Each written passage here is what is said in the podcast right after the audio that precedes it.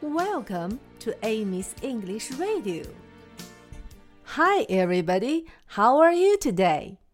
小朋友们，到现在为止，我们已经学会了三个手指的名字：大拇指 （thumbkin）、食指 （pointer）、中指 （tall man）。现在我们来说一说无名指怎么说。 无名指是从大拇指开始的第四个手指。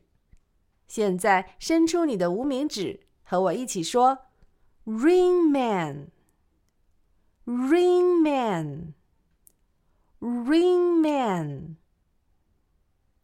现在我们把两个无名指都伸出来，一起来说：Where is Ring man？Where is Ring man？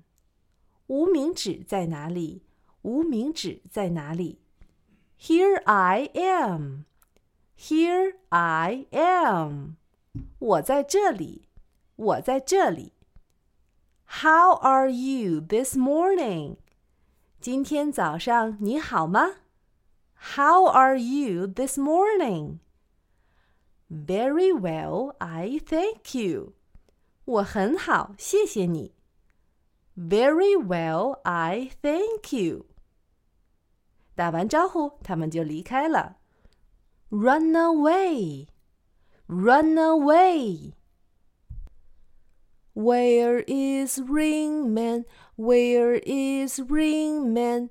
Here I am, here I am. How are you this morning? Very well, I thank you.